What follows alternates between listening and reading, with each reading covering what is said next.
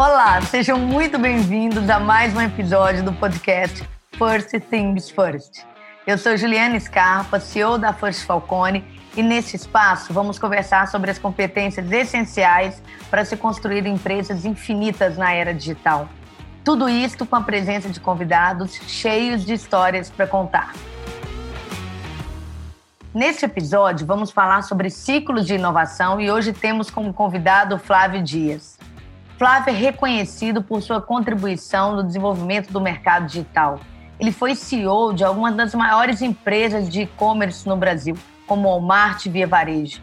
Desempenhou um papel fundamental na concepção e construção do primeiro banco digital aqui no Brasil, o Banco Original, Atualmente, ele é cofundador e diretor de estratégia e crescimento da Facile, plataforma que está democratizando o e-commerce no país.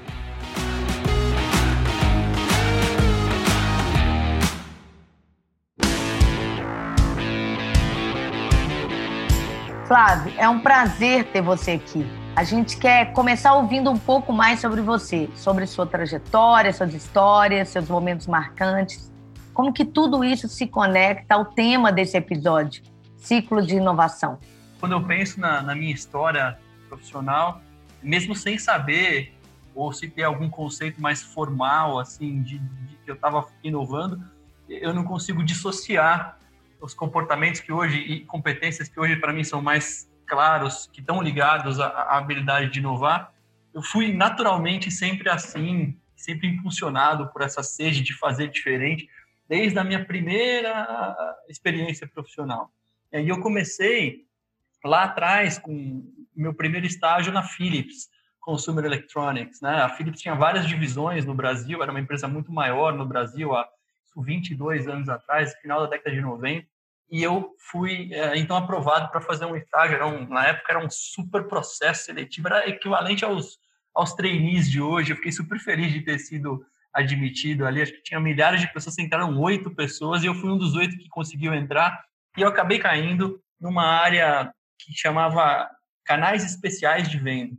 E aí eu digo, a gente estava falando um pouquinho offline aqui, um pouquinho de sorte, né? E de fato, eu acho que essa foi a minha primeira grande sorte, porque essa área, canais especiais de venda, era uma área da Philips que abraçava todos os canais de venda que eram diferentes dos canais principais da empresa. O canal principal da empresa era uma empresa que produzia eletrônicos, né? Era vender para o grande varejo. Então vendia para as grandes redes, né? Aí tinha redes médias, redes pequenas. E esses canais especiais pegava todo o resto. O que, que era o resto na época, né? Quando eu entrei, era revendas de informática, eram programas de compra com consórcio, compra garantida, era a loja de funcionário, era tinha uma série de modalidades de negócios que atendia públicos, normalmente B2B, diferenciados. E por que, que eu digo que foi sorte? Porque naquele momento, logo depois que eu entrei, começaram a pipocar os primeiros e-commerces do Brasil, né? E aí o pessoal não sabia onde é que ia pendurar aqueles caras que não vendiam nada, davam um monte de trabalho. Eu falei, quem que vai atender esses caras? Não, joga na área de canais especiais, né? E aí esse negócio, caiu no meu, esse negócio caiu no meu colo. Então, americanas.com, Submarino, ainda eram empresas rivais mortais, assim, né? A Magazine Luiza, o Ponto Frio, é, todo mundo começando a explorar o que seria uma venda por internet, ninguém sabia no que ia dar aquele negócio. E, de novo, né, dando um monte de trabalho e nada de venda. Aí eu falei, putz, eu vou abraçar esse negócio, eu vou começar a aprender isso, eu vou mergulhar, eu vou ficar muito próximo desses clientes e a gente vai fazer esse negócio ser muito legal aqui, aqui dentro da Philips. E vocês não têm ideia do que foi essa jornada na Philips, foi uma casa de muito aprendizado.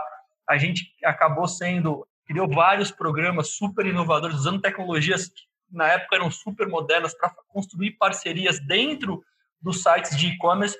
E a Philips, como resultado disso, acabou sendo o fornecedor número um de todos os grandes e-commerce. A gente teve épocas que a gente era 30% da venda americanas, 40% da venda submarina, assim, foi um negócio super legal. E, e, aí isso começou a me projetar, foi muito engraçado, começou a me projetar dentro da Philips, porque os negócios começaram a crescer, a gente começou a vender um monte para esses negócios de e-commerce, e me projetar no mercado de e-commerce aqui no Brasil, inicialmente, depois esse projeto cresceu, fui para a América Latina, ganhamos prêmios mundiais dentro da Philips, o negócio tomou uma proporção gigantesca dentro do universo da Philips, mas a princípio no Brasil eu acabei me tornando muito conhecido entre os e-commerces por ter feito esses esses programas, esses projetos que geraram tanto resultado assim. E ao total foram sete anos de Philips, né? Eu, eu entrei como estagiário e saí de lá como gerente sênior para América Latina de e-business e CRM. E eu saí porque eu comecei a receber um monte de convites dos e-commerce para falar assim, Flávio, você não quer trabalhar aqui e tocar o, o meu e-commerce? E eu acabei aceitando o convite do Frederico Trajano para ser o head de e-commerce, o gerente geral de e-commerce do Magazine Luiza lá em Franca ainda, né? O Magazine Luiza era a terceiro maior e-commerce na época é, e tinha Americanas e Submarino ainda separados que tinham 60, 70% de market share e muito, mas muito lá atrás vinha a, o Magazine Luiza que o Fred tinha começado um trabalho lá depois que ele voltou lá de fora, ele estudou lá fora. A Luiza Helena ainda era a CEO na época. O Fred tinha um papel de diretor que acumulava uma série de, de funções, diretor de vendas, de marketing, diretoria de e-commerce, estava tudo debaixo dele. E ele, e ele sempre me, que me encontrava quando ele era meu cliente, ainda ele falava, Flávio, um dia você vai vir trabalhar comigo. Flávio, um dia você vai, vai vir trabalhar comigo. Aí um dia ele me chamou oficialmente, falei, tá bom, chegou o dia da gente trabalhar junto. e eu agradeço muito para ele essa oportunidade, ele ter acreditado em mim, é, de ter me dado um time gigante na época, eu nunca tinha tido um time daquele tamanho. Apesar de já ter muita responsabilidade na Philips com as atribuições que eu tinha lá, eu não tinha tido a oportunidade de ter um time com tantas disciplinas assim, um time que na época era grande, devia ter umas 200 pessoas no e-commerce já do Magazine na época. Para mim, aquilo era um time gigantesco com muita responsabilidade e envolvendo mudança de cidade, né, que tinha que ir lá para Franca, mas foi super uma super escola. A gente acabou fazendo um trabalho muito bacana lá, acho que foi um pouco do plantamos as sementes para o excelente trabalho que o time continuou desenvolvendo lá depois da minha saída. A gente levou muita gente bacana, que algumas pessoas estão lá até hoje e que começamos a reconstruir o que ia ser a plataforma de tecnologias, as estratégias diferenciadas de produto, de, de marketing, que a gente refez tudo isso na época. Eu acho que vejo muito dessas sementes naquela época plantadas e que o Fred, com muita sabedoria e com muita maestria, conseguiu potencializar e escalar para os níveis que a gente vê hoje nesse fenômeno que é o, o Magazine Luiza. Eu tenho muito orgulho de ter participaram dessa história lá no comecinho de 2005, a final de 2007. Eu fiquei lá e eu saí de lá para fundar o Walmart.com, para ser o primeiro funcionário de e-commerce do Walmart. E aí você sabe, né? Maior empresa de varejo no mundo. E assim, eu tinha uma questão pessoal, porque eu sempre morei aqui na região de Alphaville, né? E trabalhar em Franca era, era uma delícia trabalhar nos desafios profissionais, mas ir para Franca e voltar de Franca, meu Deus do céu, é muito difícil chegar lá. Não tinha voo direto, tinha que descer em Ribeirão, pegar mais uma hora e meia de táxi para chegar lá. Ficava em hotel a semana inteira, ficava longe da minha mulher, dos meus filhos. Era pesada a rotina do lado pessoal. E aí o Walmart, adivinha onde o Walmart ficava? Em Alphaville, a 3 quilômetros da minha casa. Então, assim, era uma proposta para ir para o maior varejista do mundo, né, para ganhar mais, para ser promovido e para trabalhar 3 quilômetros de casa. Você tem, com o Fred e o Fred falou assim, cara, não tem nem o que te falar, vai, né? te agradeço muito. Eu sei que não vai ter nada que eu vou falar para você que vai te segurar aqui. E eu agradeci muito a ele pela oportunidade, mas abracei a, a experiência de ajudar a construir o e-commerce Walmart, que foi outra jornada muito gostosa de participar, de ir ao zero, de zero a um bilhão de dólares de venda muito rápido, de, de zero a 1.500 funcionários também. Nossa! Em, é, em tempo recorde. Assim, todos os recordes que você podia imaginar dentro da, das subsidiárias do Walmart é, no mundo, a gente conseguiu bater. E a gente recebia pessoal da China, aqui, do, do México, de UK, para ver o que, que a gente estava fazendo aqui no Brasil. Foi muito gostoso criar essa história do Walmart.com. Começou como uma área dentro do Walmart, que acabou virando uma empresa, né? É, que fez o spin-off. Depois eu eu, eu, entrei como diretor, depois fui promovido a VP, depois virei o presidente dessa empresa. Então foi uma jornada muito gostosa, de muito aprendizado. A gente fez muita coisa bacana acontecer lá.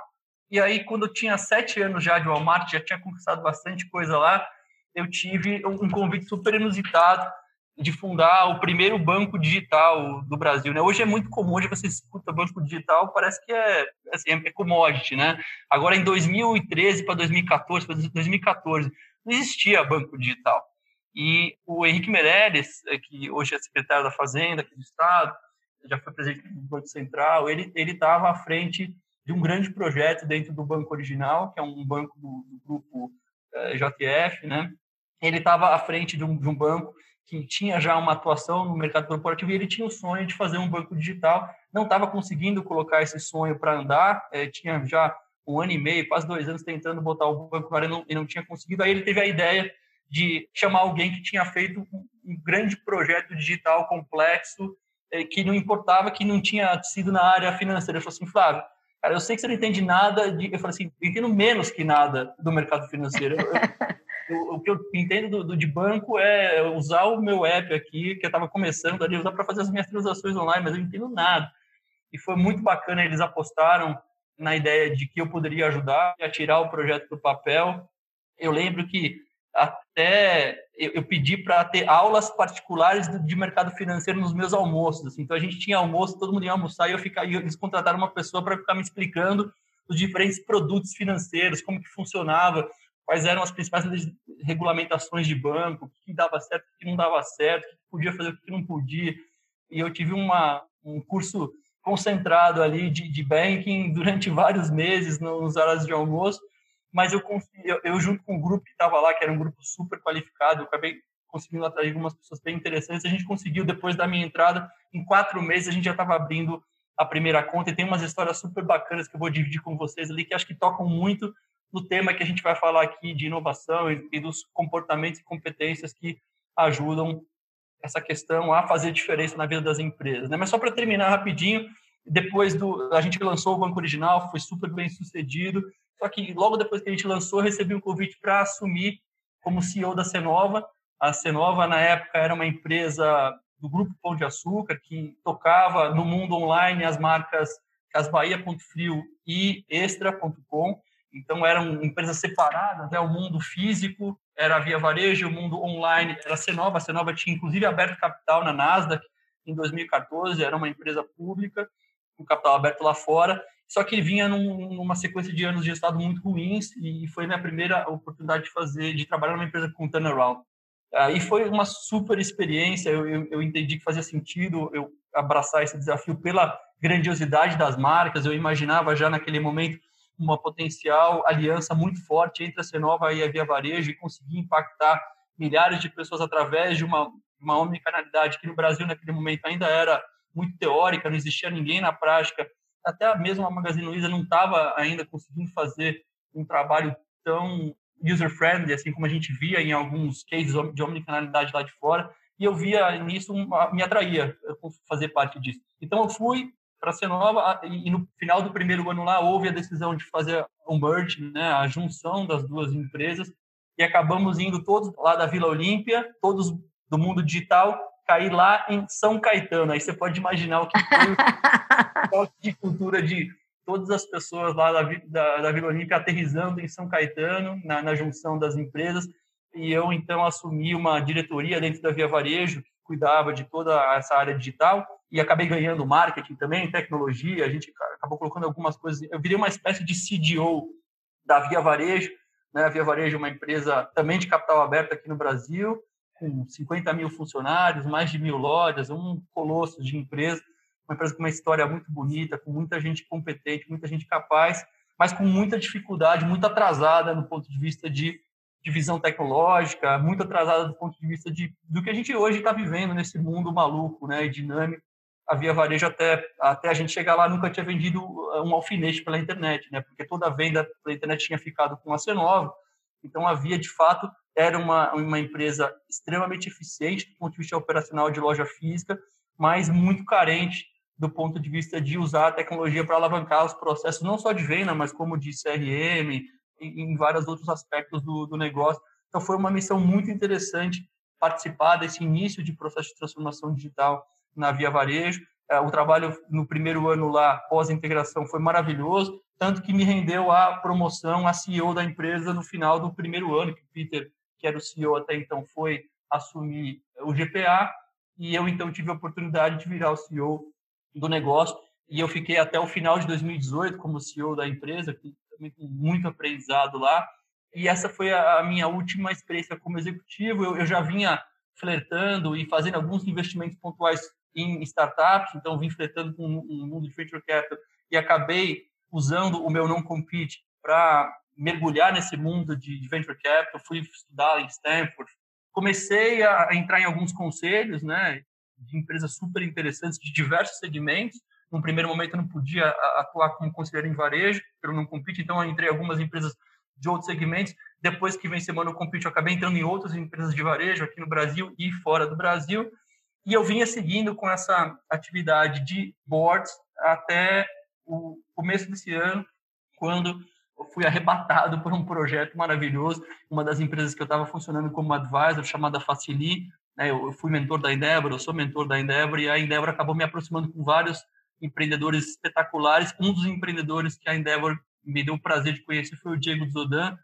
O Diego largou uma carreira meteórica no Facebook e no WhatsApp, ele liderava as empresas aqui na América Latina para ir atrás de um sonho, que era construir um social commerce aos moldes do que é o Pinduoduo na China, construir um social commerce aqui na América Latina, começando pelo Brasil, e ele pediu uma mentoria para mim pela Endeavor, e nessa mentoria a gente putz, se identificou muito, ele gostou muito de mim, eu gostei demais dele, da ideia dele, e a gente começou a construir uma parceria, eu virei advisor da Facili, eu fiquei o ano passado todo como advisor da Facili, conversando com eles periodicamente, ajudando eles a fazer as primeiras rodadas de investimento, a, a dar alguns direcionamentos estratégicos, até que ele me convidou no início desse ano, de 2021, para fazer parte do negócio.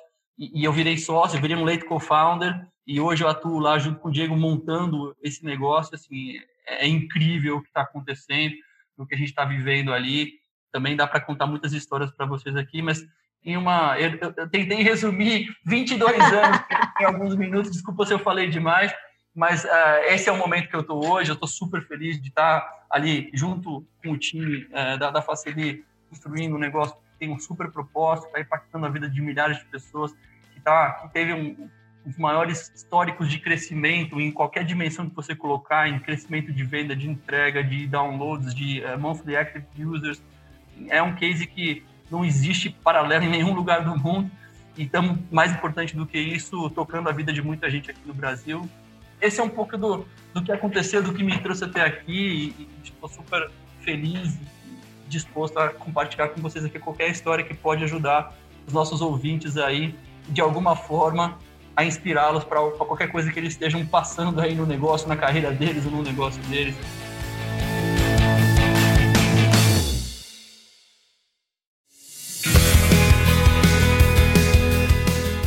Sensacional, Flávio. E sabe o que, que me chama muita atenção?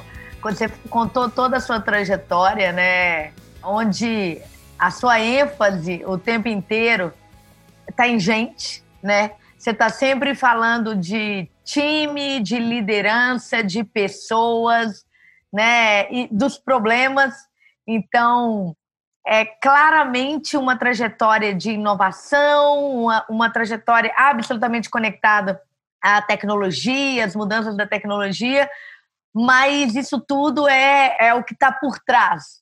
É, o que está à frente dessa trajetória de vitória é gente, é entender o problema que eu estou resolvendo, entender o impacto que eu quero ter, ter um time bacana. Ora, pessoas te lideraram, te deram oportunidade, ora, você deu oportunidade, junção de gente com o mesmo mindset, né? Que agora o, sua última trajetória está nisso, e isso é muito bacana, né? Porque a gente, na First, a gente fala muito sobre isso, né?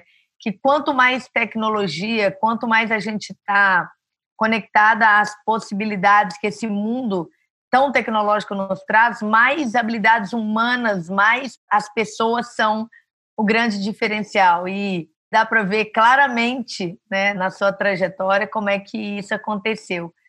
E aí, Flávio, totalmente ligado à inovação, né, a fazer as coisas de um jeito diferente.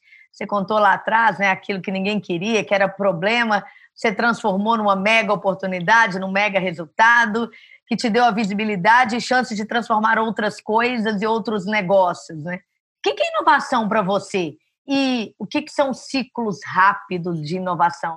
Eu nunca fui muito preso a, a definições curtas assim, sobre conceitos tão importantes. Inovação, para mim, é, é, acho que é o centro de quase tudo que eu vi na minha vida profissional. E eu acho que isso tem, sempre teve cercado de alguns elementos e comportamentos. Acho que a primeira coisa que me vem à cabeça quando eu penso em inovação é que eu sempre fui uma pessoa que, que eu estive constantemente inconformado. E essa palavra inconformado ou inconformismo é, para mim, é, é um dos pilares de todo mundo que inova. É, quando você está inconformado com o jeito que as coisas estão acontecendo, quer delas sejam inconformismo com elas indo bem, seja, eu, eu tenho, as coisas estão indo bem, mas eu estou inconformado porque eu tenho certeza que dá para fazer melhor.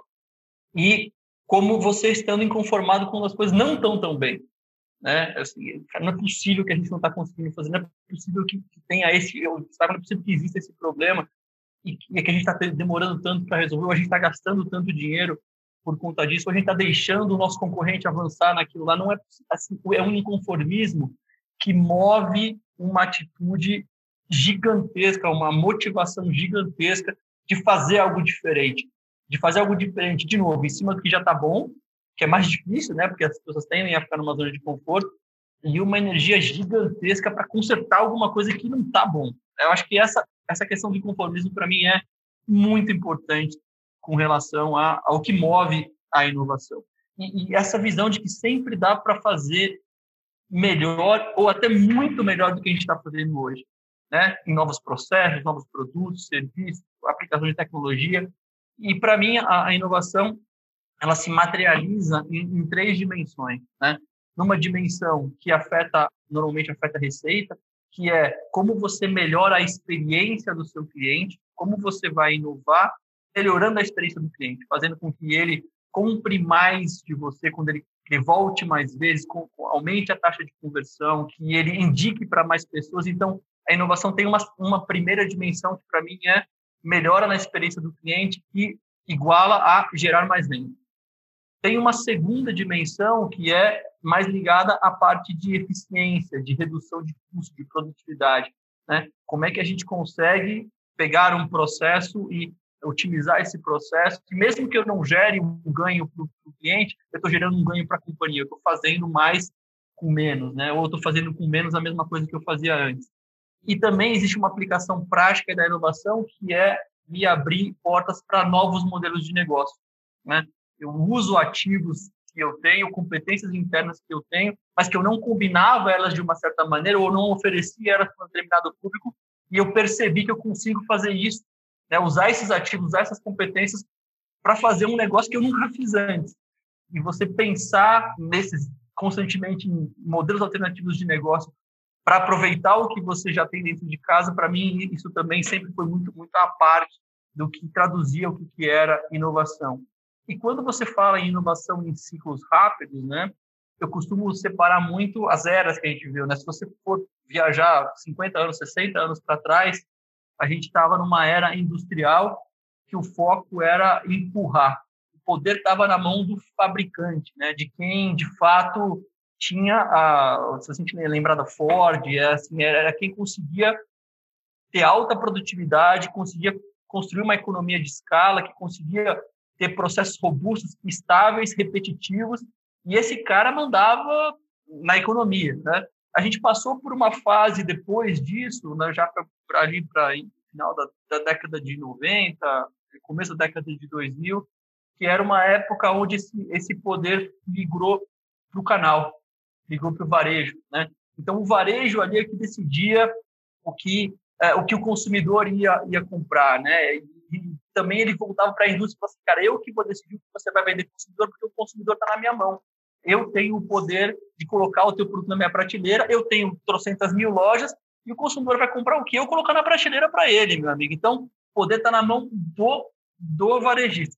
E, obviamente, não preciso falar, é um clichê enorme, mas a gente está vivendo hoje uma era em que o poder está completamente na mão do cliente. E produtores e varejistas têm que saber o que esse cara quer. E esse cara está mudando a cada segundo. Ele tem alternativas de consumo a cada diferente a cada segundo. Por isso que tem que ser rápido, né, Flávio? Não é porque é clichê, não é porque alguém disse que tem que ser rápido. Exato, é porque cara, tá tudo diferente.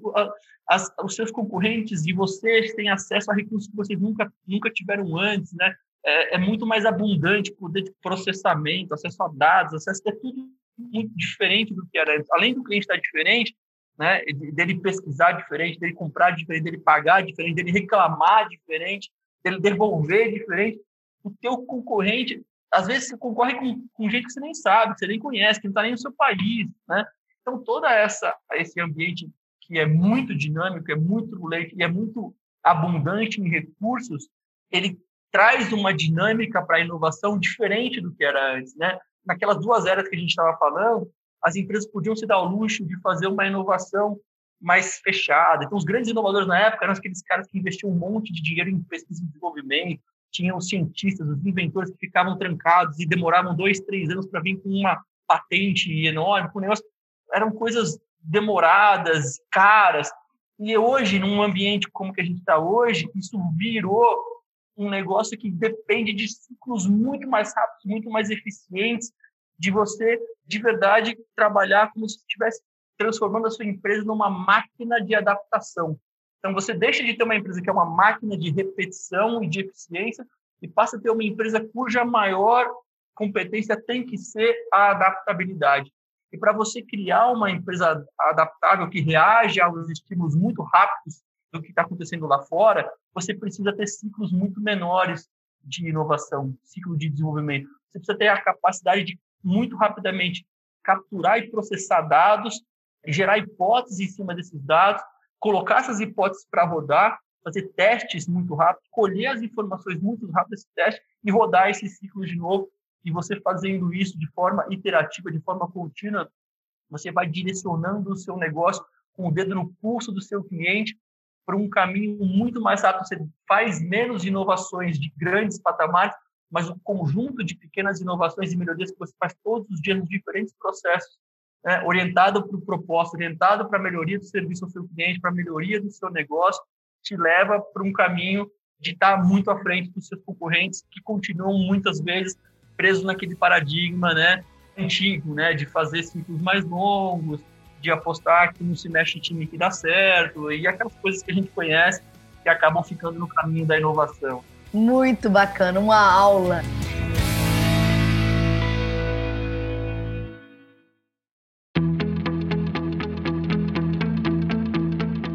E Flávio, quando você olha assim, essa empresa é inovadora, né? O que, que, quais são os critérios que você usa assim para você olhar de longe e falar, cara, essa empresa é inovadora?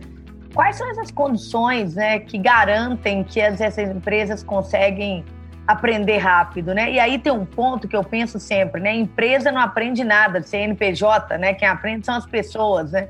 Então, ah, essa empresa, essa empresa aprende rápido. Não, CNPJ não aprende nada, né? Fala pra gente sobre esses pontos, assim, o que que leva a empresa a ser inovadora e quais são as condições que, que precisa se garantir, né, para ser de fato ágil, né? Eu acho que tudo começa com o foco do cliente, né? E eu lembro de eu ter lido um artigo sobre isso há 20, 20 e tantos anos atrás, era a diferença do foco no cliente e foco do cliente. E eu acho que as empresas mais inovadoras são as empresas que têm o foco do cliente, que são as, as empresas de fato que vestem os sapatos do cliente, que conseguem entender dentro da jornada que ele tem hoje com a sua marca, com o seu serviço, com o seu produto, onde que estão as, as dores ou as oportunidades de melhoria. E uma vez dominando isso e colocando o cliente no centro de todas as decisões, essas empresas conseguem desenvolver uma cultura que permite que os seus funcionários consigam saber que eles podem, na tentativa de atender melhor o cliente, cometer erros, né? E esses erros não serão punidos, obviamente, desde que eles tenham sido cometidos com a intenção de, de servir melhor ao cliente. Então, essa cultura de tolerância ao erro, né, de incentivo às equipes a fazer coisas diferentes é muito importante e é uma característica marcante de empresas inovadoras. Outra coisa que faz muita diferença nas empresas é as empresas como elas tratam a questão do, dos dados, né, do acesso aos dados, de ter as KPIs, as, as métricas corretas para que essas pessoas que têm a capacidade de e a liberdade, não a capacidade, mas a liberdade para tomar a decisão de fazer testes, para que elas façam esses testes com base sempre em dados. Outra coisa é que essas pessoas tenham autonomia para tomar essas decisões com base em dados. Então, empresas que são bem-sucedidas, que são inovadoras, elas têm um, uma hierarquia muito mais flexível, elas são muito menos verticais na tomada de decisão que são muito mais horizontais. Toma decisão quem sabe, né? Quem tem a verdade, né? Quem está lá na frente, quem está lá na frente com o dedo no pulso do consumidor. Então, essa, camada tem que ter autonomia e ela tem que ter autonomia multi-skill. Né? Não é uma pessoa que vai estar tá fazendo isso, é um grupo de indivíduos. A gente, tem gente que chama de squad, tem gente que chama de equipe multi-skill, multi enfim. Mas é um grupo de pessoas que vai estar tá ao redor de algum tema importante e que vai estar com as métricas certas, com o empoderamento certo, dentro de uma cultura permissiva para o erro, que vai conseguir fazer essa roda girar. Né? Então, acho que encontrar esses, esses esquemas todos são muito importantes. E aí a capacidade que essa empresa vai ter, que essas equipes vão ter, de criar esses testes rápidos. Né? Precisa ter ferramenta, muitas vezes, então vai precisar de, um, de uma maturidade de tecnologia que não é simples de se construir hoje em todas as empresas, empresas que têm os seus legados, que cresceram na, no método tradicional de desenvolvimento de software, elas têm uma certa dificuldade de migrar para uma, uma, abordagem de tecnologia e produto que tem que acompanhar essa agilidade que a gente estava comentando aqui, né? Tem que acompanhar necessariamente essa, essa agilidade. Então, é ter essa cultura de e essa prática de usar certas ferramentas para fazer teste, teste AB, teste multivariável, de fazer MVP, né, de saber que você vai botar coisa no ar que não está perfeito. Se você esperar estar tá perfeito, você não vai lançar. O tempo inteiro. E, e o perfeito não existe, que o perfeito está na tua cabeça. Muitas vezes o que você acha que é perfeito, o teu usuário não é. Então, como é que você vai descobrir o que é melhor para ele? É botando um negócio que está marromeno, mas está na direção ali, e ele vai dizer para você, ó, tá marromeno, e assim, você consegue fazer o mar se você for para cá, o meno é para cá. Então, você vai indo, e se você vai, você vai levando o negócio de lugar. Acho que as empresas, as empresas que eu identifico que têm a capacidade de inovar são as empresas que perceberam isso, que implementaram isso e que os times têm um viés para execução, para ação, e menos um viés para planejamento, menos um viés para PowerPoint, menos um viés para grandes coisas gigantescas, projetos de milhões e milhões de meses ou de anos. Isso já até já funcionou num passado muito distante. Hoje não é não é o caso. Eu acho tão bacana tudo isso, tão democrático, né? Tão possível, né? O fato da gente poder lançar no mercado um negócio que tendo, como você falou, né, o dedo no pulso ali do cliente, ele pode ser um grande sucesso e não é daqui a 10 anos, é amanhã, né? Então, ser guiado, né, pelo cliente, por dados, eu acho acho que a gente está num, numa era de grandes oportunidades mesmo. E quando você fala de erro, é, é, super importante a gente entender, né? Você falou assim, ó, desde que o erro esteja orientado a entregar aquele valor para o cliente, é porque esse erro gera aprendizado, né, Flávia? É disso que a gente está falando, né? A gente valoriza o aprendizado, não é o erro, né? Eu acho que é esse o ponto, né? É esse o ponto, é esse o ponto. Você sempre quando você comete um erro ali, você está tendo um insight do negócio, você teve um ponto, um ponto de aprendizado e, e, assim você não vai cometer de novo esse erro. E Flávio, pensando naqueles segmentos mais tradicionais, como é que você enxerga esse movimento de transformação em contextos de negócios muito tradicionais? Me fala um pouco sobre isso. Eu, eu passei por várias experiências, né, como essa e de fato não é um, um assunto muito simples para muitas empresas e para muitos perfis de executivos, né? E, na verdade, eu acho que primeira, o primeiro ponto começa justamente por isso, pela consciência em que a alta liderança precisa ter da necessidade de mudança de mindset, né? E eu não vejo hoje nenhum segmento, de verdade, nenhum segmento que não seja altamente impactado pela inovação. Né? Então, começa com essa visão da alta liderança, né? passando pela consciência de que existe também essa necessidade de colocar o cliente verdadeiramente no centro, não só falar sobre isso, mas colocar, né? E aí passa por um pouco dos elementos que a gente falou no nosso papo anterior, de fazer uma reflexão sobre se a cultura da empresa está permitindo que essa inovação comece a acontecer, né? Se a comunicação que é feita para toda a empresa reflete esse, esse desejo de melhora. Essas métricas que são utilizadas hoje para medir o um negócio são as métricas mais adequadas no que diz respeito a essa nova dinâmica do cliente, a nova dinâmica do mercado. Se os incentivos atrelados para essas métricas estão colocados da forma correta, né? a minha experiência com a transformação digital em ambientes mais tradicionais passou muito por isso, né? Consciência da alta liderança, reflexão sobre a cultura, um plano de comunicação muito forte, revisão das métricas, revisão dos incentivos, a identificação de quem são os promotores e os detratores da transformação digital dentro das empresas. Isso é muito importante. Você identificar quem são os formadores de opinião, os líderes, independente da posição, tá? Aqui eu estou falando líder do ponto de vista de opinion leaders lá dentro são pessoas que são ouvidas pelos outros, que vão ajudar e apoiar esse processo de transformação, vão entender, vão querer se capacitar e jogar o um novo jogo. E quais são as outras pessoas? E sempre tem um pequeno grupo, infelizmente, que são os detratores dessa transformação. É o pessoal do sempre foi assim, sempre vai ser, é o pessoal da zona de conforto, é o pessoal de não mexe comigo, que eu estou feliz aqui onde eu estou. E esse pessoal, principalmente quando eles são influentes no, na tua organização, você tem que tomar muito cuidado. E aí, normalmente, a, a, o caminho mais que, que eu vi que funcionou é, é, o caminho dele procurar um outro lugar onde esse perfil dele talvez funcione, mas não na, na empresa que quer fazer essa transformação. Né? E, de novo, aquela visão de melhorar todo dia, de conformismo, de fazer diferente. Eu acho que as grandes empresas dotadas desses aspectos têm, sim, toda a condição de começar o seu processo de jornada de transformação. Cada uma vai, ser, vai ter a sua velocidade, cada uma vai ter o seu caminho. Não existe receita pronta, mas eu, eu acho que é um processo inevitável para todos. Flávio, de novo você falou de gente, né?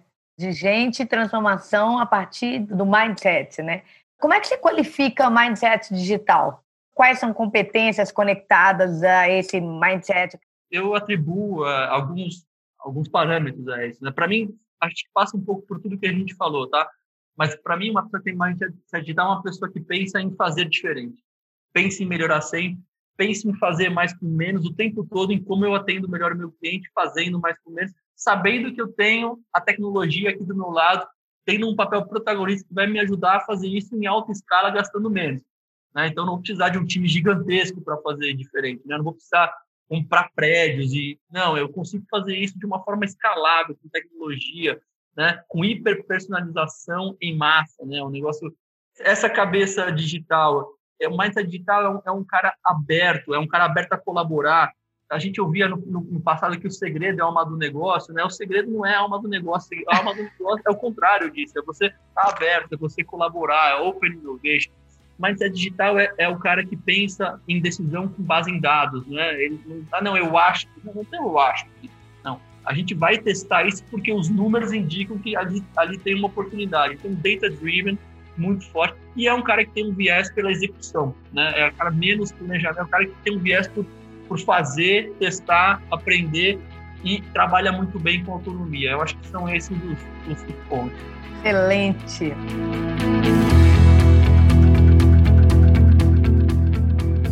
Bom, falando sobre negócios digitais, quais são os maiores desafios do agora e olhando dois, cinco anos à frente? desafios de escala, de time, né? E quais são os desafios da Facile? Eu acho que os, os, desafios que a gente tem hoje não vão ser diferentes dos desafios que vão existir nos próximos dois ou cinco anos, tá? E, e são algumas são peculiares ao Brasil aqui, né? Primeiro, eu acho que a gente tem um desafio de acesso, né? A gente não pode esquecer nunca que a gente está num país que tem mais de 50% da população classificada como uma população carente tem ainda limitado acesso a muitas das coisas que a gente aqui no topo da pirâmide tem. A gente está num país que, infelizmente, tem problemas graves, de, tanto do ponto de vista logístico como do ponto de vista de segurança. Isso impacta muito os negócios digitais e vai seguir impactando por um bom tempo. A gente tem questões regulatórias, questões fiscais, questões de macroeconomia que também são desafios para todos os empreendedores digitais e empresas digitais nesse momento. E a gente tem um baita desafio de qualificação de mão de obra, que foi ainda mais intensificado com a pandemia, que acabou, né, com a questão da, do trabalho remoto, acabou derrubando algumas fronteiras e abrindo o mercado de trabalho, principalmente de pessoas ligadas à tecnologia e dados, a mercados do mundo inteiro. Né? Então, a gente disputa hoje desenvolvedores, data scientists com é, empresas dos Estados Unidos, da Europa, da Ásia, e, obviamente, uma empresa digital vive de mão de obra qualificada. Então, acho que esses são os principais desafios agora e vão continuar sendo nos próximos anos para os negócios digitais continuarem crescendo. Muito bom. É, essa coisa da, da mão de obra qualificada, né, das pessoas qualificadas, é como a gente falou, né, durante todo esse tempo, a sua trajetória, o tempo todo são pessoas preparadas para isso, né? Então, gente cada vez mais para transformação, para negócios digitais, gente com as competências certas, com esse mindset que a gente acabou de falar, é o, o grande segredo, né, Flávio? Tudo começa e, e, se finaliza nesse tema. Impressionante. Bom, é por isso que a gente existe, né? Por isso que a gente que a gente é a first. a gente acredita nisso 24 horas por dia, 365 dias no ano. E, e Flávio, me fala uma coisa. Você tem uma trajetória absolutamente incrível. Quais foram aprendizados e ou conquistas que você gostaria de compartilhar e que marcaram essa trajetória, né? Onde você mais aprendeu, aonde mudou, fez um shift assim, para cara, agora eu vou pensar desse jeito. Existe isso? Conta pra gente. Eu, eu gosto de pensar que grandes aprendizados para mim foi descobrir algumas forças e algumas importâncias. E a gente falou da a primeira delas, sem dúvida nenhuma, essa que a gente mais falou aqui, você enfatizou agora no seu último comentário, e eu trago aqui de novo, acho que o grande, o grande aprendizado para mim é a força das pessoas a importância que as pessoas têm em fazer diferença, em, em construir grandes, grandes negócios, a força do time, né? E como você se importar com essas pessoas de verdade, como você dá condições para elas, como você, até quando precisar, ser duro com elas, justo, mas ajudá-las a se desenvolver, como isso faz a diferença. A força do propósito também, de você estar tá trabalhando a serviço de, um negócio que você acredita que está fazendo um bem para a sociedade, um bem para o mundo onde você está a, importância da comunicação, como, como é importante você, além de você ter o propósito, você ter a visão do que está construindo, você conseguir transmitir isso né, para as pessoas. E, muita gente tem uma dificuldade de se comunicar, de se contactar com o seu time. A força do inconformismo e, a importância da cultura. Né? Eu, eu, eu, citei duas empresas que eu passei, a Magazine Luiza e o Walmart, que são empresas que têm uma cultura fortíssima, uma cultura de valores. O Walmart tem tem 3 milhões de pessoas no mundo. E, assim, para qualquer uma dessas 3 milhões de pessoas que você perguntar quais são os pilares fundamentais da cultura da empresa, todas elas vão saber te dizer quais são os pilares fundamentais da cultura, o que, que é considerado valor, que comportamento que é esperado das pessoas que fazem parte daquela, daquela empresa e como essa cultura é importante para drivar resultado, para drivar comportamento, enfim. A importância do ambiente, né, de ter um ambiente bom de trabalho, ter um ambiente leve, e a importância de aprender com os erros. Acho que esses foram os grandes aprendizados que eu tive na minha carreira e acho que não subestime nenhum deles porque faz muita diferença. Grande aula. Bom, a gente está indo para o final e aí temos algumas perguntas clássicas aqui. Bom, a primeira delas. Flávio, qual é a pergunta que nunca te fizeram e que você gostaria de responder? Essa é uma pergunta, é, essa é uma pergunta muito difícil. Eu acho que talvez de uma forma genuína, assim, alguém nunca me nunca chegou e perguntou para mim o que te faz feliz no trabalho, né? Muita gente pergunta de, de desafios, de conquistas, né? Mas talvez o que faz você feliz, né? Eu acho que esse conceito de felicidade as pessoas acabam muitas vezes erroneamente distanciando do profissional, né? parece que quando fala em felicidade é, é, é na vida, as pessoas acabam levando para o lado pessoal. E eu acho que a felicidade é talvez um dos, uma das principais coisas que a gente busca em todos os momentos da nossa vida e no trabalho não é diferente, né? Então acho que o que me faz feliz no trabalho é tudo isso que a gente falou aqui, é ver as pessoas crescendo, é ver as realizações acontecendo, os problemas sendo resolvidos, né? É, então acho que isso, é, e, e isso de uma forma leve, divertida, que faz você crescer como pessoa. Acho que isso me faz feliz no trabalho. E essa foi uma pergunta que, nunca ninguém fez para mim. Ótimo, agora, agora a gente já sabe. e qual é a pergunta cuja resposta você ainda não encontrou? Filosoficamente falando, né? O que vem primeiro, o ovo ou a galinha? De onde viemos e para onde vamos? É, essas, essas perguntas, assim, eu não sei eu não sei responder. Ô, Flávio, às vezes eu penso sobre isso, aí eu, eu procuro mudar o pensamento bem rápido, né? É, Porque não dá para ficar muito tempo nelas, né? Se saber a resposta mesmo, deixa para lá. vou, vou, ficar louco, né? Você ficar pensando. Tem um, alguns estudos de física quântica, algumas coisas, de vez em quando eu paro para ouvir. Aí eu falei, pô, peraí, já deu agora, gerou alguns insights, deixa eu mudar a pergunta. Muito bom. Flávio, para a gente encerrar, tem algum recado que você gostaria de mandar para quem está nos ouvindo? Ah, eu acho que sim, né? Conectado com tudo que a gente falou aqui, pessoal, nunca deixe de aprender, nunca, nunca se sinta confortável, porque a, a gente está nesse mundo aqui para evoluir, e quando a gente para de evoluir, acho que a gente morre, começa a morrer um pouco, né? Então, nunca esteja conformado, sempre sabe que dá para fazer melhor. Eu sempre falo para meu time, não existe nada que você vai fazer que eu vou dar nota 10 para você. Que se eu der uma nota 10 para você, você vai achar que você não pode fazer melhor.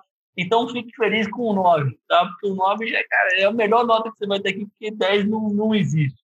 Né? E, e, assim, é uma coisa que eu até, até ouvi do Falcone uma vez e que está relacionada com, com, isso que eu vou falar: desenhe metas ousadas, né? entregue as suas metas, entregue suas metas junto com o time e do jeito certo. Né? Do jeito certo quer dizer fazendo de forma ética e fazendo de forma sustentável, né? melhorando a sociedade, melhorando o planeta. Então, acho que uma vez o, eu lembro do, do Falcone ter falado para a gente, numa palestra que eu vi dele, que bom líder é o, é o líder que bate meta junto com o time, fazendo do jeito certo. Né?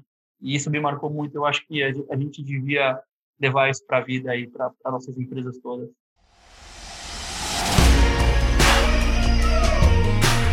Muito obrigada por estar com a gente nesse episódio. Se você quer acelerar ainda mais o seu aprendizado, nos siga nas redes sociais e acompanhe nosso podcast em sua plataforma favorita. Eu sou Juliana Scarpa, CEO da First Falcone, e em duas semanas eu estou de volta com mais um episódio do First Things First. Até mais!